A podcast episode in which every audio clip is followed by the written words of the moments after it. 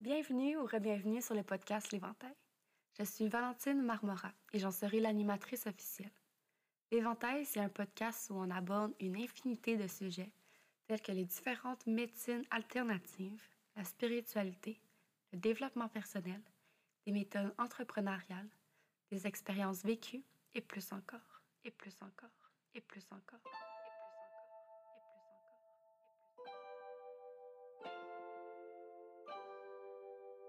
Ici, il y a comme limite que celle qu'on s'impose soi-même.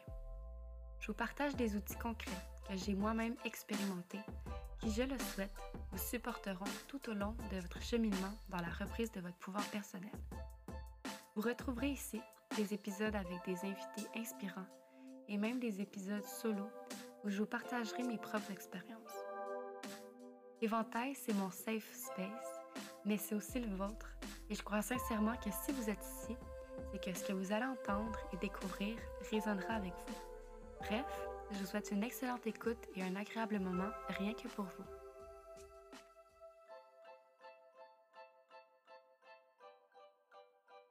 Coucou, j'espère que tu vas bien. Tu écoutes l'épisode 29 du podcast L'Éventail, cette fois-ci avec Delphine Gillet qui vient nous parler du métier de Community Manager. Elle vient nous parler des défis qu'elle a rencontrés parce que ça fait 8 ans qu'elle est dans le métier. Donc des défis qu'elle a rencontrés dans ses débuts et même aujourd'hui. Elle nous donne aussi des astuces marketing pour engager avec sa communauté. Elle nous parle aussi en fait, on a une discussion sur euh, c'est quoi la différence entre une adjointe virtuelle, une gestionnaire médias sociaux, une gestionnaire communauté, etc.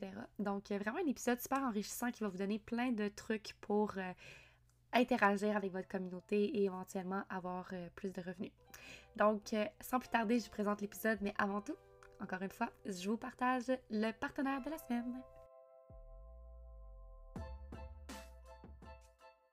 Si tu me suis depuis un moment déjà, tu sais que j'ai une véritable passion pour les huiles essentielles.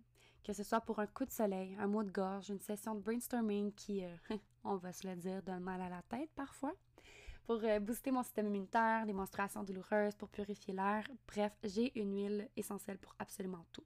Puis aujourd'hui, je pourrais clairement pas m'en passer. Et j'utilise personnellement celle de doTERRA, qui, quand on fait la traduction de doTERRA, signifie don de la terre. Et en passant une commande avec le lien en description, tu obtiens 25% de rabais pendant un an sur absolument toutes tes commandes d'huile essentielle. Fait que c'est le temps de faire le pain et d'en profiter. et pour en connaître davantage sur ces huiles, je te ramène à l'épisode numéro 3 que j'ai fait avec Sophie Trempe. Ajoute-le à ta liste d'épisodes et envoie-moi un message pour me dire comment tu utilises les huiles essentielles dans ton quotidien. Et sur ce, je te souhaite un bon épisode.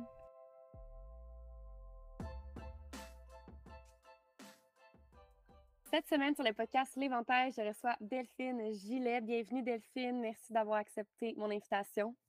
Bah, merci Valentine, je suis très heureuse d'être ici avec toi aujourd'hui. C'est un grand plaisir. Puis euh, Delphine, pour les gens qui nous écoutent, Delphine est Community Manager. Comme vous pouvez l'entendre aussi, elle est présentement en France. Donc, euh, Delphine, présente-toi. Qui es-tu? Quelle est ton histoire? Euh, alors, je suis Delphine Villet. Je vis présentement à Ottawa. Donc, je vis au Canada, malgré mon accent très ah! français. Mais tu es présentement en France, non? Oui, je passe l'été en France pour voir mes proches. Et ça fait maintenant six mois que je me suis lancée en affaires en tant que community manager.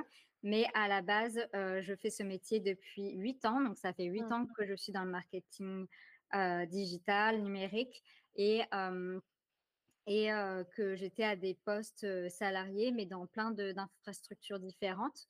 Euh, que ce soit pour vendre des produits capillaires ou au Canada pour euh, promouvoir l'éducation euh, franco-ontarienne dans la région d'Ottawa pour, pour un conseil scolaire francophone. donc, du coup, j'ai plein de palettes différentes. Mmh. Et dernièrement, j'ai décidé de me lancer à mon compte pour accompagner les thérapeutes et tous les professionnels du bien-être à se lancer sur les médias sociaux et surtout à vivre de leur activité et pourquoi je suis partie dans cette niche, en fait, c'est parce que je suis personnellement passionnée par le développement personnel, que dans mon quotidien, je fais appel à des naturopathes, que c'est mon mmh environnement, en fait, personnel. Et, et, du coup, là, j'ai mélangé le, tout, tout, tout mon quotidien, tout ce qui me passionne avec aussi mes compétences professionnelles. Wow, cool. Mais ça, je suis curieuse sais, parce qu'on a assistante virtuelle, on a gestionnaire de médias sociaux, Mmh on a plusieurs chapeaux qu'on pourrait porter, mais pourquoi tu as décidé d'aller vraiment comme dans le community manager? Hem, ouais? Alors, heu, je vais parler comme une vieille, tu vois? Alors que je j'ai que 33 ans, mais c'est parce qu'à l'époque, Ouais. j'étais, heu, dans les années 2008-2010, hem, où c'était le début aussi de tout ce qui est blog, heu, le début de Facebook et cetera, heu, le début des médias sociaux. J'ai passé énormément de temps, en fait, sur, heu, sur ces plateformes et heu, je savais qu'en fait, je voulais, rentrer dedans au niveau professionnel parce que c'était, des métiers vraiment, émergents, et community manager, ça a commencé tout juste à exister. Et heu et du coup, je suis rentrée, en fait, juste par passion aussi. En fait, je me suis dit: «Qu'est-ce que je fais de mon temps libre?» c'est traîner sur, les blogs, sur Dailymotion à l'époque, YouTube et cetera et du coup, je me suis dit: «Beh, en fait, c'est dans ça que je veux partir» et et du coup, j'étais dans les promises dans les prémices, pardon, du métier. Wow. OK, puis au début, est-ce que tu as rencontré des défis? C'est comment comment ça s'est alors au début, les défis, c'est qu'il y avait plein de choses à définir. Ouais. C'est-à-dire que, par exemple, hem, les entreprises ne savaient pas encore comment, hem, comment aborder, par exemple, les influenceurs qu'on appelle maintenant plutôt des créateurs de contenu. Heu, Mmh. à l'époque, par exemple, c'était plus des échanges de produits, enfin, il y avait tout à construire, en fait. Il y avait pas, c'était ça le vrai défi, en fait, c'était de créer un métier. Même community manager, il y a des entreprises qui pensaient à l'époque que les médias sociaux heu, n'était pas assez intéressant pour mettre quelqu'un à ce poste ou alors il fallait mettre juste entre guillemets «un stagiaire» et du coup, le défi, ça a été de montrer l'utilité du métier. En fait, dans chaque entreprise où j'arrivais, il c'était mon poste était toujours rempli de doutes. Quelle est Ouais, l'utilité vraiment des médias sociaux dans une structure, dans une entreprise, heu, pour tous les métiers, en fait? Et même encore maintenant, il y a des entreprises qui pensent que c'est optionnel les médias sociaux et du coup, c'est un défi que j'ai même encore, heu, 10 ans plus tard, en fait. Et du coup, c'est ça le défi, heu, que je trouve pour, heu, pour mon métier quand, par exemple, on arrive à un poste salarié ou dans des entreprises qui n'ont pas encore créé un poste sur ça, mais aussi pour les indépendants. Bah, est-ce qu'ils ont Mmh. envie de mettre, leur 1 chiffre d'affaires ou leurs investissements dans les médias sociaux? Hem, c'est pas forcément évident au début quand, heu, quand on connaît pas très bien le marketing numérique. Ouais, exactement. Puis surtout, je pense que, ces entrepreneurs-là, souvent, ils pensent que ça ça va être comme si s'ils ont pas de résultats tout de suite, ça vaut pas la peine, d'investir. Mais en fait, les réseaux sociaux, ça fonctionne aussi avec la constance. Puis plus que tu es Mmh constant, plus que tu gagnes de visibilité et éventuellement plus de clients potentiels et éventuellement plus de revenus. Et aussi le défi, c'est bien que tu me dises ça parce que du coup, ça me donne, une Ouais, un autre défi en tête, le défi de c'est facile. Tout le monde a accès aux médias sociaux, c'est facile de créer un post. Donc il y a le côté aussi où, heu, pourquoi je vais je vais faire appel à un professionnel alors qu'en fait c'est facile, je peux le faire moi-même. Il y a le côté, oui, c'est facile, oui, on peut écrire un un un post avec nos propres mots et cetera, heu, mais après pour avoir des résultats derrière, là, c'est oui, il faut la régularité, oui, il faut la constance, on en parlera plus tard, mais c'est pas c'est pas une publication qui va faire qu'on va réussir et qu'on va exploser notre chiffre d'affaires. Ah, exactement, puis c'est vraiment une croyance limitante, là, mais Mmh aussi le fait que c'est facile. Tu vois, tu l'as dit, puis j'étais comme: «Oh!» pour moi, personnellement, pour en fait, pour les autres, pour mes clients, parce que je fais aussi ça, mais comme plus, hem, en fait, community manager, c'est un peu de la gestion de communauté. En partie.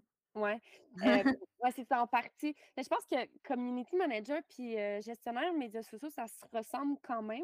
C'est pas, heu, comme 2 choses complètement à côté. D'après moi, il y a quelques nuances. Hem, on va pouvoir en reparler. Mais, ce que je voulais dire avec ça, c'est ça, c'est que moi, je m'occupe des réseaux sociaux de d'autres compagnies et pour eux, c'est facile parce que c'est mon travail, puis je suis rémunérée aussi pour ça.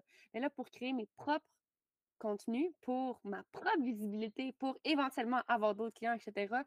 Ça, par contre, je trouve ça difficile. Donc là, en ce moment, je suis en train de vraiment bâtir une structure, de créer des blocs dans mon agenda pour que justement, hem, j'aille la création de contenu pour mes choses à moi. Parce que sinon, personnellement, je trouve ça difficile pour moi. Pour les autres, non, mais pour moi, oui. C'est toujours pour ça que c'est le plus difficile de toute façon parce qu'on n'a pas le même recul aussi. On a, comme on dit l'expression, la tête dans le guidon. Donc, c'est pour ça aussi. Ouais. Puis, ouais, ben, c'est ça. On peut on peut parler tout de suite, en fait, de la différence entre Mmh. community manager et de, tu sais, comme assistante virtuelle. Ou même comme tu disais tout à l'heure en tant que, toi, gestionnaire, mais enfin, mmh, ouais, on va commencer par assistant virtuel et Ouais. community manager et après j'irai vers, gestionnaire, de communauté. Mais en fait, un community manager, c'est pas, c'est pas juste créer du contenu. Il y a oui, il y a la côté création de contenu que, par exemple, on peut déléguer à un assistant virtuel ou, hem, on lui dit: «Crée mes visuels, voici mon mon mon post» ou, «Voici mes les prémices de mon post, continue, Mmh. dedans». Mais en fait, un community manager, c'est vraiment, il va vraiment prendre du recul, en fait, justement sur, l'activité et va, fonder une stratégie. Donc en Mmh. fait, il va dire: «Vous voulez, ce mois-ci, l'objectif, c'est tant de ventes, par exemple, pour cette formation, cet accompagnement, grâce aux médias sociaux». Donc on veut, par exemple, je sais pas, 7 heu, 7 coachings de heu, ce mois-ci, pour cette offre et ben, on voici tout le contenu du mois pour arriver à ce résultat et du coup, Mmh. il va mettre en place, en fait, toute une stratégie de post, heu, différents formats, différents objectifs. J'en parlerai plus tard par post, enfin, pour chaque post, un un objectif précis Ouais. et en fait, c'est vraiment dans sa globalité. Il y a aussi le fait de, oui, bien sûr, interagir avec, heu, la communauté existante ou, heu, ou faire agrandir la communauté, mais du coup, c'est vraiment l'ensemble que le community manager, prend, en compte. Donc c'est pas juste, heu, se, décharger, en fait, de ses médias sociaux, de faire appel à un community manager. C'est vraiment faire un appel faire appel à un professionnel du marketing spécialisé, en fait, dans les médias sociaux. C'est ça la différence avec, par exemple, un métier de d'assistant virtuel ou un gestionnaire, heu, de communauté où là, il va peut-être avoir plus la responsabilité d'interagir avec la communauté, mais Ouais. aura peut-être moins la partie stratégie. Ouais. Ouais, exactement, parce qu'il y en a aussi que c'est vraiment juste comme interagir avec la communauté, Mmh donc répondre à des à des messages, répondre à des courriels, Ouais. répondre aux commentaires, heu, solliciter un peu les gens, mais pas de stratégie du tout. C'est vraiment juste comme Attitré à ça, là. Je pense à des grosses compagnies qui ont, un département réseaux Mmh mh. sociaux et qui ont la personne qui fait la stratégie, la personne qui répond aux commentaires, la personne qui crée le contenu et qui poste. Sais, donc c'est ça, c'est vraiment comme Il y a une hiérarchie, ouais. ouais, c'est ça, Mmh exactement. mh. Puis tout est relié, là, si l'un n'est pas là, l'autre ne fonctionne pas, mais ouais, comme quand tu as ce poste-là, comme tu dis, c'est que tout est regroupé, en fait, dans la même personne. Dans les grandes entreprises et grosses, structures, en général, en fait, à la tête, il y a le ce qu'on appelle le social media manager, donc celui qui est vraiment à la tête de tous les médias sociaux de la c'est lui qui met en place les stratégies. Mais ça, c'est vraiment dans les grandes structures. En dessous, il y a les community managers où, par exemple, il peut y avoir un community manager qui s'occupe que d'Instagram, il y en a un autre qui va s'occuper que de TikTok, que de YouTube parce que YouTube, c'est aussi un média. Et ensuite, après, en dessous, il peut avoir les gestionnaires de communauté qui répondent à tous les messages et cetera. Donc c'est comme ça, en fait, un système d'entonnoir que ça se définit dans les grandes structures. Ouais. C'est vraiment intéressant. Je savais je savais comme pas je savais pas trop comment mettre des mots là-dessus, là, mais c'est Mmh vraiment mh. intéressant. Puis toi, quand tu es ce que tu fais en ce moment, c'est est-ce que tu portes un peu tous ces chapeaux-là? Oui, ouais, c'est ça. En tant que freelance, ouais, je porte tous ces chapeaux. OK. Puis est-ce que, la charge mentale, est-ce que est-ce que ça va? Beh, après, c'est à nous de connaître nos limites. Ça veut dire que, moi, je suis toute seule. Pour le moment, j'ai envie Mmh. de rester solopreneur, mais et du coup, je me limite à un nombre de clients, en fait. Je peux pas prendre 10 clients par mois si je veux la même qualité. Je me limite à, par exemple, 4 clients par mois pour des missions de community management dans son ensemble. Mmh. Après, je peux avoir des petites, hem, mandats à côté comme, heu, je sais pas, créer un calendrier éditorial pour un client qui après, à partir de cette stratégie, ce calendrier éditorial, il va créer son propre contenu et aussi offrir des formations. Mais après, Mmh. en tant que community manager, si vraiment je je suis un community manager qui veut prendre plus de clients, là, je suis obligée de agrandir mon de créer mon équipe, en fait, d'autres community managers ou, bah, justement de recruter des gestionnaires, de, de communauté et cetera. OK, OK, wow, cool. Puis, Ça, juste pour revenir aussi avec assistante virtuelle, puis Mmh la différence. Moi, comment je vois ça, c'est que l'assistante virtuelle peut porter aussi plusieurs chapeaux, mais dans des, des, des, des niches vraiment différentes. Mmh Par exemple, il y en a une qui va faire de l'administration, il y en a une qui va faire de la comptabilité, euh, l'autre va faire de la création de contenu, puis il y en a aussi qui font tout en même temps, mais qui, c'est ça, comme tu dis, il faut qu'ils se limitent aussi dans leur agenda à un client par mois, ou à deux, ou à trois, mais vraiment être bien organisé. Là. Ouais, ça c'est la clé de toute façon, de tout, heu, Ouais. entrepreneur, c'est de connaître ses limites et c'est pas forcément évident au début, heu, on fait tous des erreurs et c'est grâce aux erreurs qu'on apprend de toute façon à poser nos limites aussi, heu, de pas se sous-estimer ou surestimer aussi Mmh et et je pense qu'en parlant du métier d'assistant virtuel, alors moi c'est un métier que je connais pas très bien. J'aimerais bien un jour avoir mon assistant virtuel, mais là, chaque chose en son temps, ça, ça arrivera quand ça sera euh, le moment, là, peut-être dans quelques mois. Mmh. Mais je trouve que c'est ma vision externe du métier. Ouais. C'est vraiment un métier qui, je pense, va changer de terme ou qui va, par exemple, se spécialiser, comme tu dis, où il y a des assistants virtuels qui vont dire Ah, moi, j'adore l'administratif, je veux vraiment faire que l'administratif. Ils vont peut-être trouver un terme qui leur correspond plus et etc., etc. Je pense que chaque spécialité d'assistant virtuel va se spécialiser, se développer. Ouais. Mais c'est intéressant ce que tu dis parce que, en fait, moi, comment je vois aussi le la le le ce métier-là, c'est, comme un peu le bras droit Mhm, de la personne. Donc peu importe ce que la personne a envie de faire, l'adjoint ou l'adjointe va l'épauler. Mais effectivement, assistante virtuelle, moi, personnellement, je ne vibre plus avec ce mot-là parce que je mm, je trouve que c'est trop large, là. C'est est-ce que je peux juste être gestionnaire de médias sociaux? Parce qu'en fait, je me suis rendu compte que toutes les autres tâches qu'on m'atti on m'attitrait en étant assistante virtuelle, c'était des tâches qui ne correspondaient pas avec la personne que j'étais. Donc, quand tu te spécialises, en fait, les assistantes virtuelles aussi, j'ai l'impression que c'est comme très vague. On se lance là-dedans parce qu'on veut être en ligne, on veut euh, devenir entrepreneur à son compte, quitter notre 9 à 5, puis c'est vraiment une belle porte de sortie. mhm, Mais on va vite se rendre compte que c'est trop vague, qu'on a vraiment, vraiment besoin d'aller dans une direction. Par exemple, moi, je pouvais faire euh, euh, de l'editoring, c'est comme éditer les vidéos de, des gens.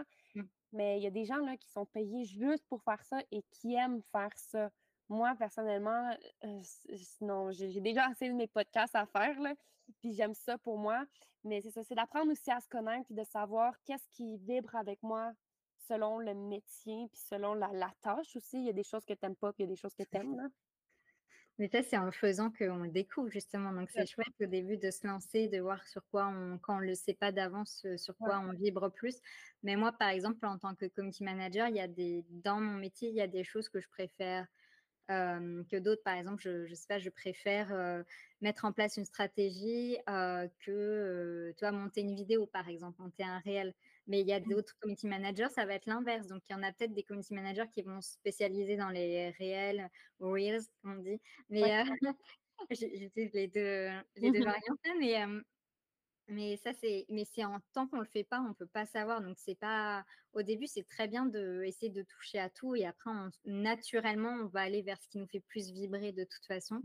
Et ça, c'est dans tout euh, secteur de l'entrepreneuriat, en fait. Ouais. Ouais, définitivement. C'est c'est l'essai-erreur. Puis c'est ça, quand j'ai reconnecté personnellement avec ça, me dire comme Hey, c'est c'est correct cet essai, puis tu fais des erreurs parce que c- en fait, je veux vivre ça parce que c'est ça qui va faire en sorte que je vais me remettre sur mon X.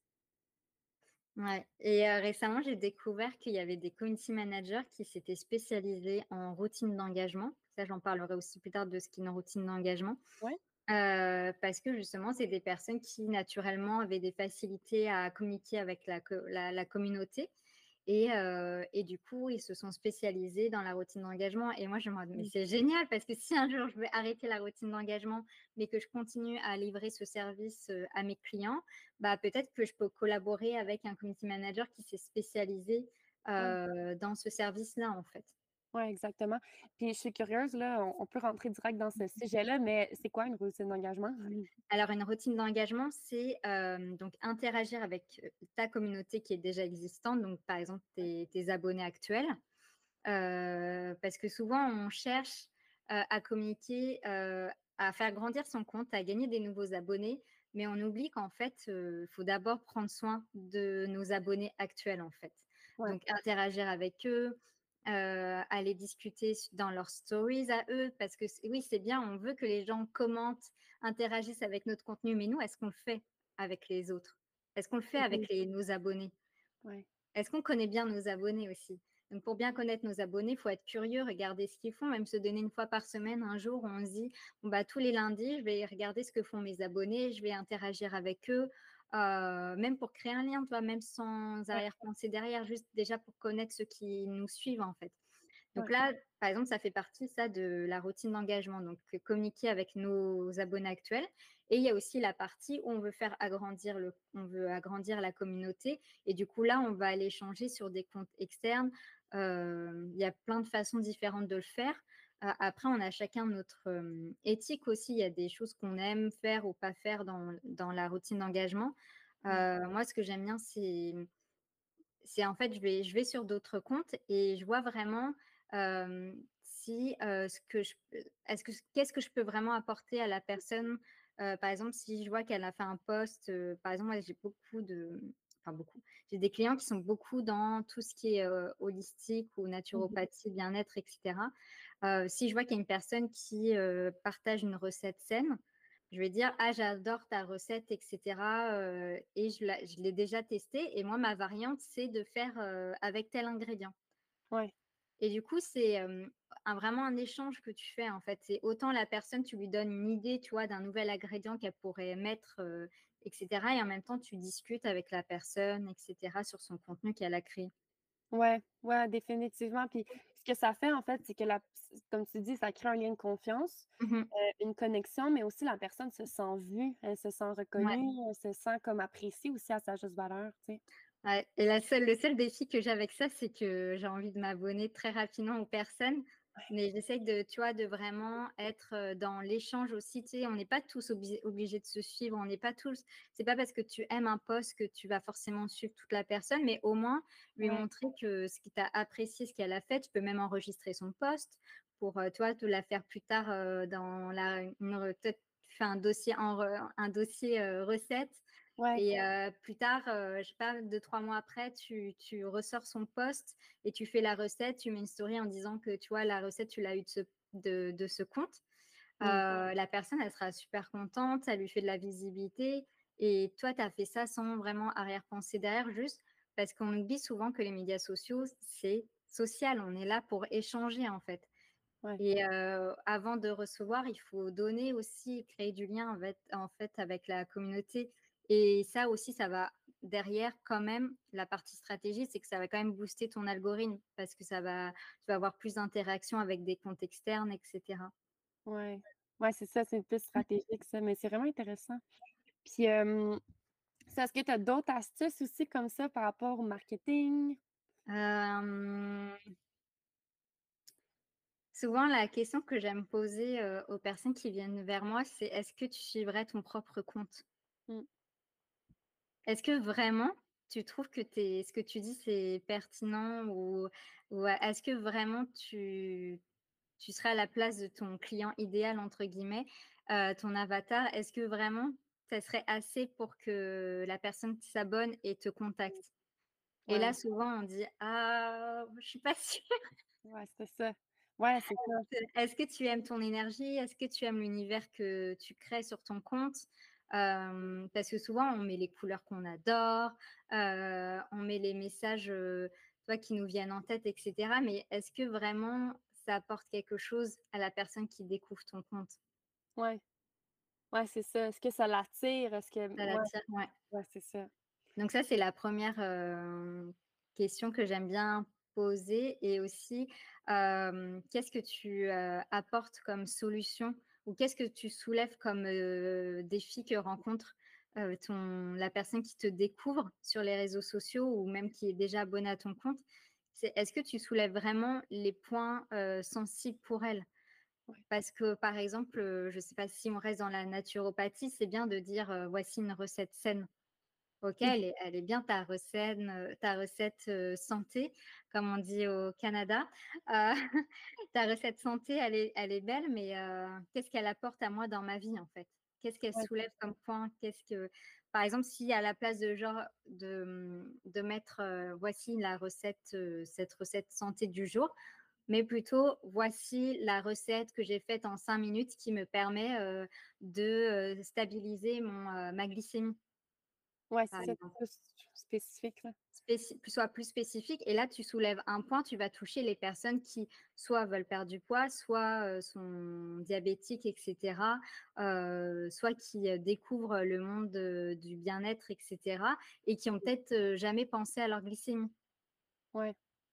et en fait, parfois, c'est en changeant ce genre de détails, en étant plus précis que là, on va toucher, plus les les personnes qui nous découvrent, qui vont s'abonner plus rapidement, qui vont se tourner plus rapidement vers nos offres aussi.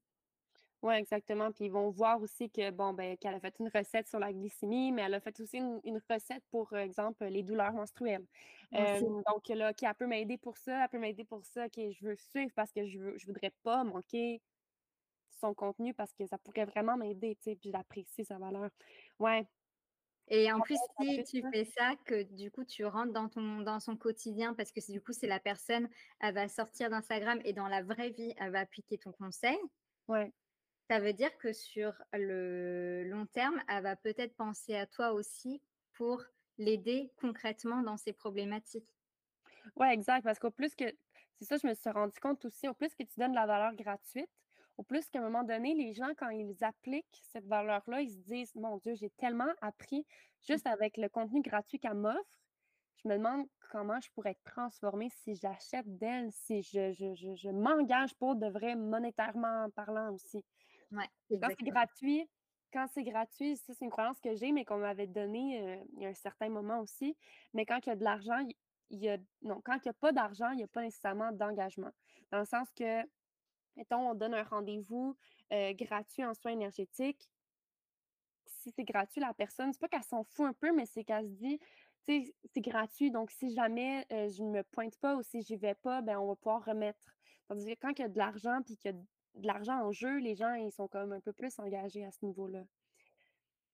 Ouais, c'est vrai. Après, on peut aussi jouer sur tout ce qui est défi aussi de pour que Mmh vraiment les gens, heu, s'appliquent à le faire. Mais c'est vrai que qu'on sort en fait de l'argent de notre, compte, tout de suite, on s'investit beaucoup plus parce que certaines personnes vont voir que ça comme un investissement et d'autres des dépenses. ouais. Mais tout de suite, si on est prêt à sortir la carte, c'est que, vraiment on est prêt, on est sûr que c'est ce qu'il nous faut comme solution Mmh. et et du coup on a, mmh, on on s'investit plus que, si c'est gratuit là on a un peu plus de détachement en fait, sur, sur l'offre. Ouais, exactement. Puis une question qu'on m'avait posée avant, puis j'ai trouvé ça tellement intéressant comme question à se poser, c'est que, exemple, tu achètes un programme à 5 000 voire, heu, tu sais, 5 000 €, OK? Heu, puis qu'à tous les jours, tu dois peut-être pas tous les jours, mais une fois par semaine, tu dois te connecter avec la coach et cetera. Est-ce que tu oserais manquer un appel? Non, oh, parce que donné je pense pas. tu as donné 5 000 € pour ça, tu veux être là, puis tu veux bénéficier de ce que tu vas apprendre. Parce qu'il y a rien aussi, là, c'est un autre sujet, mais il y a rien de comparable avec l'énergie réelle versus le la rediffusion, le replay pour les Québécoises, là. Mmh donc tu veux être là, puis surtout quand tu as dépensé de l'argent, que tu as sorti ta carte de crédit, ta carte bleue, tu veux être là, puis tu veux être présente, là. Puis en amont aussi, tu dépenses pas enfin, la majorité des gens, en tout cas, ne dépensent pas, heu, 5 000, heu, €, dollars, comme ça, là, d'un coup, en claquant non, des doigts, là. C'est que derrière, en fait, il y a eu vraiment des questions qui ont été posées, en fait, heu, en exact. en amont. Est-ce que vraiment j'en ai besoin? Oui, pourquoi? Qu'est-ce que ça va m'apporter comme solution? Alors que quand c'est vraiment gratuit ou que c'est un peu sur les réseaux sociaux en mode, snack, Ouais, Heu, on est en mode: «OK, j'y vais, go», heu, on se pose pas trop de questions. Puis finalement, on se dit: «Ah finalement, j'avais pas le temps pour suivre ce défi ou ou cette offre, gratuite ou cette masterclass». Il y a aussi tout le travail en amont qui a été fait, en fait, quand ouais. c'est financier. Que la morale un peu de ça, c'est comme créer du contenu gratuit. pour que les gens, à un moment donné, ils te voient puis, heu, ils se posent la question parce que c'est un long processus aussi, là. Puis c'est pas tout le monde qui achète de la même façon. Je sais qu'il y en a qui achètent, hem, comme comme ça, là, ils ils connaissaient même pas la personne, ils ont vu, Mmh heu, une republication de quelqu'un qu'ils connaissent, que ça s'est mis dans leur story, qui ont su que telle personne s'était inscrite à ce programme-là, puis là: «Ah, le programme, le nom résonne avec moi, je vais acheter tout de suite». Heu, je te donne un exemple, moi, c'est une façon que j'ai acheté comme ça. J'avais jamais suivi la personne. J'ai vu qu'une de mes amies s'était acheté son programme, puis que c'était pas super cher. Puis le programme, c'était 10K your way. Fait que 10 000 ton, sur ton chemin, tu sais. Puis j'étais comme, hey, là, là, là, là, ça me parle, ça me parle, ça me parle. Fait j'ai acheté. Puis là, j'ai commencé à suivre la personne. Mais il y a d'autres fois où est-ce que j'ai acheté vraiment différemment, que je me suis posé la question des semaines et des semaines que finalement, j'ai pas acheté. Heu, parce que je me suis dit que c'était pas mon timing. Est-ce que je veux acheter parce que j'ai peur de manquer quelque chose? Est-ce que j'ai le fameux FOMO en Mmh fait j'en ai vraiment besoin? Ouais, la peur de rater et aussi, est-ce que c'est ta problématique actuelle aussi? ouais, ouais, C'est ça, c'est quand c'est ta il y a ce qu'on appelle en en marketing la méthode, heu, dure où c'est vraiment la mmh, méthode où, heu, le le vraiment la problématique urgente de la personne. Si vraiment c'est urgent, tu touches un point, heu, très sensible pour elle ou vraiment, qui va qui est vraiment sa problématique actuelle, c'est sûr que là aussi, ouais, elle va beaucoup plus vite, enclencher l'achat aussi. ouais, c'est ça. Ouais, c'est toute une question de psychologie aussi, là. Mmh Énormément. vraiment là, ça serait c'est vraiment intéressant. ça serait intéressant je reçoive un psychologue pour nous parler de ça, toute la Ouais, psychologie derrière une là. C'est vraiment, c'est aussi en tant qu'entrepreneur de te mettre de l'autre côté aussi. De ça aussi, un pour moi, en tout cas, ça a été un défi parce que je me dis, hem, faut que je me mette à la place de l'autre personne, là, dans ce processus d'achat-là, donc ouais. Et c'est pour ça qu'avant de lancer, une offre et cetera, communiquer là-dessus sur les médias sociaux, pose-toi la question: «Qui est la personne que tu vas accompagner? C'est quoi sa problématique à elle? À quel» c'est pour ça qu'aussi que l'un des conseils que qu'on entend énormément sur les médias sociaux, parce que j'invente pas la roue non plus, c'est Mmh, je je remets le point sur des choses qui circulent, mais qui sont vraiment importants. Heu, l'important de se nicher, là, par exemple, dans les community managers, il y en a il y en a qui disent: «Oui, c'est c'est pas nécessaire», d'autres disent vont dire: «Non, non, il faut vraiment que tu te niches». ouais. En fait, ça dépend aussi de ton métier. Par exemple, il y a des des métiers où, hem, par exemple, quand je pense aux naturopathes, oui, c'est vrai que les naturopathes, bon, déjà, heu rien que faire reconnaître le métier et cetera, c'est du travail. Mmh, Mais il y a des naturopathes qui ont décidé de se nicher, par exemple, dans les maux, de ventre, dans l'endométriose et cetera. ouais. Et du coup, quand ils font leur offre ou leur consultation, ils savent exactement la problématique, en fait, de de leur cible et mmh et en fait, ils gagnent énormément de temps à créer à, mmh, ils gagnent énormément de temps à communiquer, directement à leur cible, en fait. Au lieu de parler à tout le monde, ils vont dire, et leur communication va être beaucoup plus directe, en fait. Mmh Ouais, c'est ça C'est exactement. bien, même si peut peut-être que la personne, le naturopathe voudra pas forcément, sur le long terme, avoir que des des clients ou, qui sont qui souffrent d'en d'endométriose, mais au moins pour démarrer dans leur activité, ils peuvent partir de là et peut-être que dans quelques années ou quelques mois, ils s'ouvriront à d'autres, heu, pathologies et cetera. Ouais, exact. Ça me fait penser à un conseil aussi qu'on m'avait donné, c'était de, tu sais, comme choisis une niche, puis excelle dans cette niche-là, puis Mmh après tu iras dans un autre sujet ou tu iras dans quelque chose d'autre. Ça, parce que si tu te mets partout en même temps, ben là, en fait, tu essaies de parler à tout le monde, puis tu parles à personne. C'est ce qu'on dit, ouais, exactement. ça, cette Ouais, fameuse phrase. Mais c'est ouais. sûr que c'est pas, heu, j'ai travaillé avec une cliente justement, puis c'est pas facile de trouver sa clientèle idéale. Puis c'est pas facile de se nicher, mais une fois que c'est fait, une fois que le processus est fait, tu as juste à y revenir de temps en temps pour faire comme des mises à jour, mais après ça, heu, c'est clair, là, tu tu attires vraiment les bonnes personnes, là. Et on a le droit aussi de se tromper, parce que j'ai des clients à qui ça arrive qu'au bout de Mmh. 3 mois, ils se rendent compte qu'en fait, soit la niche qu'ils ont choisie ne peuvent pas, prendre, financièrement leur, leur offre ou finalement ils se sentent trop enfermés. On a le droit de changer de cible, enfin, c'est pas, on n'est pas enfermé dans notre cible. Enfin, si vraiment vous voyez qu'au bout de 3 ou 6 mois, ça décolle vraiment pas, malgré, votre communication et cetera, bah, partez sur une autre niche. Vous avez le droit de changer, en fait. Il y a pas de, il a pas de règle qui dit: «On s'enferme dans une niche pour toujours», en fait. ouais. Non, exactement, exactement. c'est ça. On n'est pas obligé de faire le même métier non plus toute notre vie, là, donc Mmh. ouais, c'est vraiment aussi, on a le droit de tester, voir, si si ça nous parle vraiment, si ça parle aussi à notre niche, ce qu'on offre et Ouais. Mmh. modifier et c'est pas, est-ce que c'est vraiment est-ce qu'on peut appeler ça une erreur? Non, c'est c'est une expérience. Ouais, c'est ça, c'est de l'essai-erreur, là, comme on disait au début, là, de de Ouais. Ouais. Je suis curieuse, heu, toi, personnellement, Delphine, c'est quoi ta relation avec les réseaux sociaux? J'ai quand même une très bonne relation avec les médias sociaux. Alors pendant des années, moi j'ai pendant des années, je n'ai pas eu mes propres, réseaux sociaux parce qu'en fait, je faisais que ça de de mes journées? De 9 à 5, heu, du Ouais, lundi au vendredi, j'étais sur les, mmh, les médias sociaux, heu, des entreprises pour qui je collaborais et du coup, pour garder une relation saine avec les médias sociaux, je préférais être en passif à côté, de juste suivre les comptes que j'aimais bien pour, heu, toujours être, toujours aimer en fait, les les plateformes.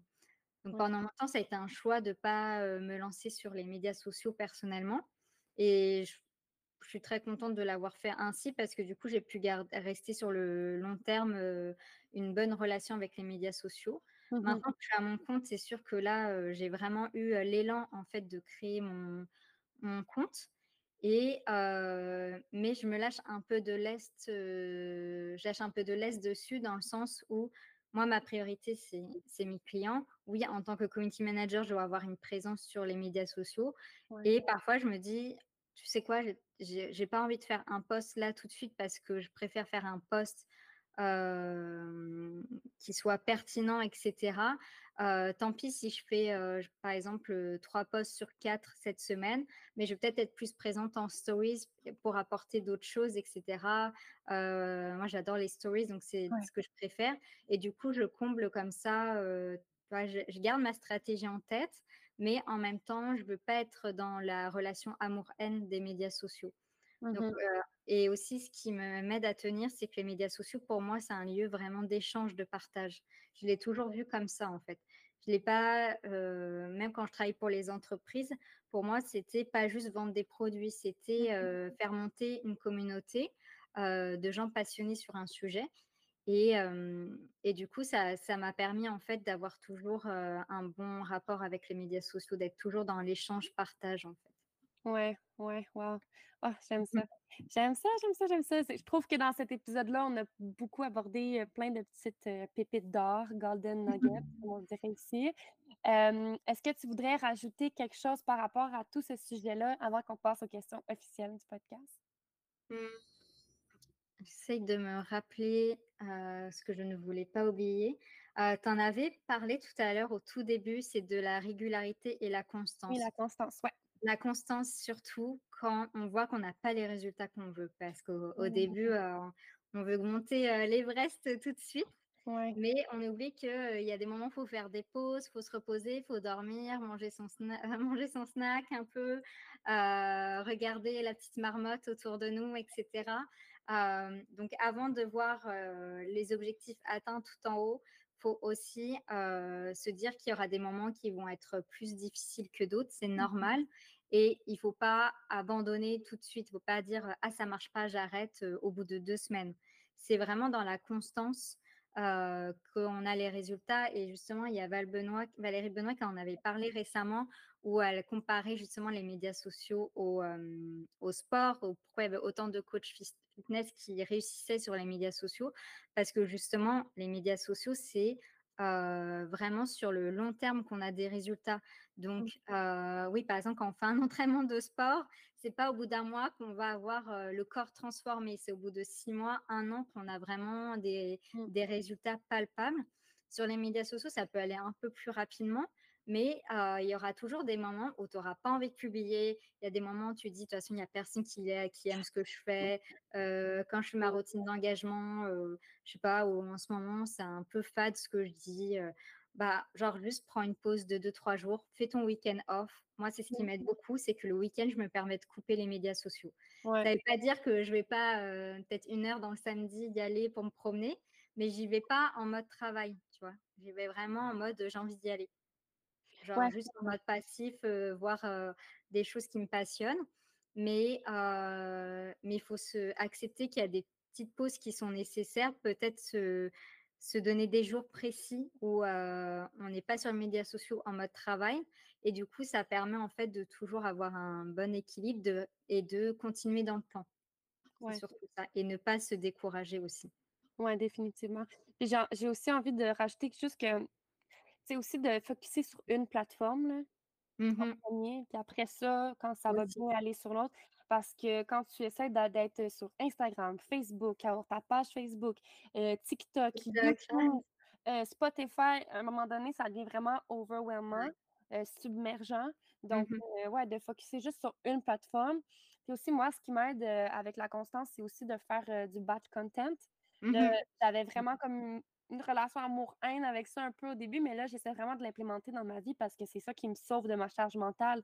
Après, tu fais de la programmation pour, heu, les semaines à venir, puis, heu, seule affaire que tu as à faire, c'est de repost, de reposter dans ta story, puis de de créer un genre de call to action par rapport à ce post-là, mais de vraiment y aller une plateforme à la fois. Et justement, c'est bien que tu parles de batch content. Après, ça fonctionne pas pour tout le monde. Je sais qu'il y a des personnes qui sont très bonnes au feeling, mais après tu on Mmh. il y a des gens qui disent: «Faut pas poster au feeling», d'autres: «Il faut poster au feeling». En Ouais, fait, ça dépend de chacun. Si ouais, on est discipliné à faire au feeling, fais-le. Mais si tu as tendance à ne pas avoir d'assez d'autodiscipline et cetera, heu, fonctionne avec le batch content donc heu, produis prends une demi-journée pour fi filmer tous les réels du mois, prends une demi-journée pour écrire toutes tes légendes, heu, prends une journée ou une demi-journée pour faire ton calendrier éditorial du mois, donc heu, tous les sujets que tu vas aborder ce mois-ci et cetera, pour justement qu'après au quotidien, tu sois plus présent pour, heu, justement ta routine d'engagement, échanger avec ta communauté, faire des stories et cetera, heu, où et tu seras pas le matin en mode: «Mon Dieu, qu'est-ce que je vais poster aujourd'hui? J'ai rien à dire». ouais. Ouais. C'est surtout ça. Puis se laisser de l'espace aussi dans son horaire pour que justement l'inspiration monte, là. Ouais, Parce que c'est ça, quand tu es vraiment submergé de partout dans ton horaire, c'est difficile d'avoir de l'inspiration puis de dire: «Ah, ça, ça serait un bon une bonne idée de post». Parce que tu es comme trop dans tes affaires, c'est ça. Mmh. Après ça aussi, tout ce qui est création, c'est quand C'est aussi quand on n'a pas assez de petits plaisirs au quotidien. Ouais, Aussi revenir à soi, heu, par exemple, heu, là, par parfois, il y a des moments où, heu, je suis face à au syndrome de la page blanche, ça arrive à tout le monde, là. Je suis en ouais, mode: «OK, ça sert à rien que je reste une heure de plus au bureau, enfin sur mon bureau, sur mon ordinateur, ça sert à rien. Va prendre un peu l'air, va faire une marche, heu et cetera ou va te faire un petit gâteau, va te va dans la ouais, cuisine, faire un gâteau» et tout de suite, quand tu reviens, ça va beaucoup mieux. oui, Et parce qu'en fait, heu, tu t'es apporté un petit plaisir, une petite joie au quotidien, en fait, tu as déchargé ton ton esprit et quand tu reviens, c'est beaucoup mieux aussi. ouais, ouais, c'est ça, c'est de se ouais, de se décharger, en fait, de Mmh cette mh. charge-là qu'on Mmh. peut, ouais. OK. Merci pour toutes ces belles, ces beaux, hem, ces belles transmissions. Donc on va passer aux questions officielles. Donc avec la liste des valeurs que je t'ai envoyée, quelles sont tes 2 valeurs principales et comment tu les appliques dans ta vie? Heu, alors 2, c'est difficile, j'avoue. Heu, la Oh! première, moi, c'est l'empathie. Avoir beaucoup Mmh. d'empathie, en fait, heu, hem, je me rends compte que, C'est vraiment important de se connecter, de comprendre les personnes qui sont face à nous ou même virtuellement, en fait, heu et que ça aide beaucoup à, mmh, ça aide, vraiment à se connecter à son client Et aussi à comprendre ses problématiques. Plus on s'ouvre, plus on a d'empathie, plus ça aide, en fait, dans tout, heu, dans toute la partie de notre, heu, activité, de notre entreprise. mmh, Heu, donc moi, l'une de mes valeurs, c'est d'être entourée des personnes qui ont de l'empathie, qui ont une ouverture de cœur et cetera. Donc ça, c'est quelque chose que je que que je partage parce que justement ma deuxième valeur, c'est le partage. Donc wow, en fait, c'est vraiment, heu, si je me suis lancée dans mon activité il y a 8 ans, c'est vraiment pour, heu, pour le côté partage, partager ses passions, échanger et cetera. Heu et du coup, c'est pas pour rien que je suis sur les médias sociaux qui est le lieu du partage. ouais, ouais, définitivement. Ouais. Hem, ta plus grande sortie de zone de confort jusqu'à main jusqu'à maintenant? Heu, m'être lancée à mon compte, dire. donc lancée en affaires, comme on dit au Canada. donc oui, vraiment la partie se lancer à mon compte parce que pour moi, c'est pas juste ma vie professionnelle, ça impacte aussi toute mon introspection parce que quand on se lance en affaires, c'est vraiment toutes nos failles, toutes nos ombres, toutes nos lumières qui ressortent en fait. C'est vraiment un travail sur soi-même aussi de se lancer à son compte. Et, et par exemple, si on manque de confiance en soi, eh bien, ça va ressortir dans son, dans, en tant qu'entrepreneur, dans, dans le lancement de nos offres, dans la façon de communiquer avec nos clients. il y a tout qui va ressortir démultiplié en fait. Et, et, du coup, je trouve que c'est vraiment un, mon plus grand défi et plus grand, plus grande sortie de zone de confort que j'aurais pu faire. Ça, ça revient beaucoup, ça, se lancer à son compte, mmh son affaire, ouais, dans les centres de confort. Mmh. ton signe astrologique, là, ta trinité? La trinité, c'est Capricorne. J'ai énormément de planètes en Capricorne. je suis ascendant Gémeaux et ma lune en Balance. Ok, cool, cool. ton human design, est-ce que tu le connais? Oui, je suis générateur de 5. 2-5, wow. OK, moi, moi c'est ça. Moi, je suis générateur 2-4. Donc, on a beaucoup de chance ah, qu'on devrait relate ensemble. Donc, moi, je fais beaucoup passage à l'action. Donc, si les personnes qui veulent passer à l'action, elles peuvent me suivre. Ouais, c'est ça. nice. Puis, ben, ben, surtout avec Capricorne, c'est parce que ça fait vraiment du sens. Le Capricorne, c'est mmh vraiment aussi dans l'énergie comme du travail, là, puis de mmh l'ambition. De comme, OK, on, on, veut ça, on y va. Je vais trouver toutes les, les façons qu'on y aille. Ouais, je vais toujours détourner tes mais, ah, c'est trop difficile, etc. Mmh. Je vais toujours détourner pour qu'on arrive vers où je veux aller. ouais, c'est ça, exact. Les médias sociaux, ouais. Mmh. Euh, quelles sont tes offres de service? Puis, où est-ce qu'on peut te retrouver?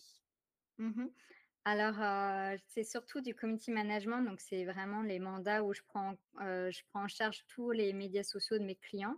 Donc, beaucoup dans la relation d'aide, le bien-être. Mmh. Et aussi, je fais du coaching. Alors là, j'ai fait une pause pour l'été, mais je vais reprendre en, septembre. Donc, c'est un coaching sur huit semaines où pendant huit semaines avec, la avec mon, mon, client, on va revoir en fait toute sa stratégie. Donc, quel est son client idéal, revoir son offre aussi, parce que parfois ça part de là. Même si je suis spécialiste dans les médias sociaux, c'est du marketing et le marketing, c'est aussi revoir bah, les, offres. Il y a aussi revoir toutes les problématiques du client idéal, qu'est-ce que ça soulève aussi pour toi en tant que, coach ou professionnel du bien-être? Et après, il y a vraiment rentrer dans la création de contenu, donc créer son propre calendrier éditorial, quel format utiliser, lequel choisir, et du coup, l'objectif, en fait, c'est qu'au bout des huit semaines, la personne, elle soit complètement indépendante et qu'elle maîtrise, en fait, les bases des médias sociaux et surtout du marketing aussi, parce que c'est quand même ma partie principale, c'est le marketing, en fait. C'est juste appliquer aux médias sociaux. OK. Et après, j'aimerais bien lancer à l'automne une, une, formation pour vraiment pour consolider les bases en fait des médias sociaux pour les personnes qui, qui vraiment n'ont aucune connaissance, qui savent pas comment quel média social choisir aussi. Est-ce que je vais plus sur TikTok, est-ce que je vais plus sur Insta? Et ensuite comment concrètement je commence? ça c'est mmh. dans mes projets pour l'automne. Ok, cool. Puis justement, là, quand l'épisode de podcast va sortir, je pense que tu devrais être sur le bord de sortir ta formation. Si le mmh. projet roule toujours. Donc, si les gens sont intéressés, si vous nous écoutez, vous êtes intéressés parce que Delphine fait, allez la suivre sur Instagram, puis allez regarder un peu. Là, je pense que le lancement devrait se faire vraiment pas longtemps. Oui, exactement. Donc, un grand merci, Delphine. J'apprécie ton temps puis tout ce que tu nous as transmis aujourd'hui. C'était vraiment agréable. Bah, merci, Valentine. C'était un super moment. merci pour cette discussion. Avec grand plaisir. C'est déjà la fin d'un autre épisode de l'Éventail. J'espère que vous avez apprécié ce que vous avez entendu et que ça vous ouvre des portes et vous sonne des cloches quant à la reprise de votre pouvoir personnel. Si vous avez aimé cet épisode, n'hésitez pas à le repartager sur la plateforme de votre choix en m'identifiant et en identifiant l'invité et de mettre une note sur la plateforme d'écoute que vous utilisez. Ça nous fera le plus grand des plaisirs d'échanger avec vous par la suite. N'oubliez pas, les seules limites qui existent sont celles qu'on s'impose soi-même. À la prochaine. À la prochaine.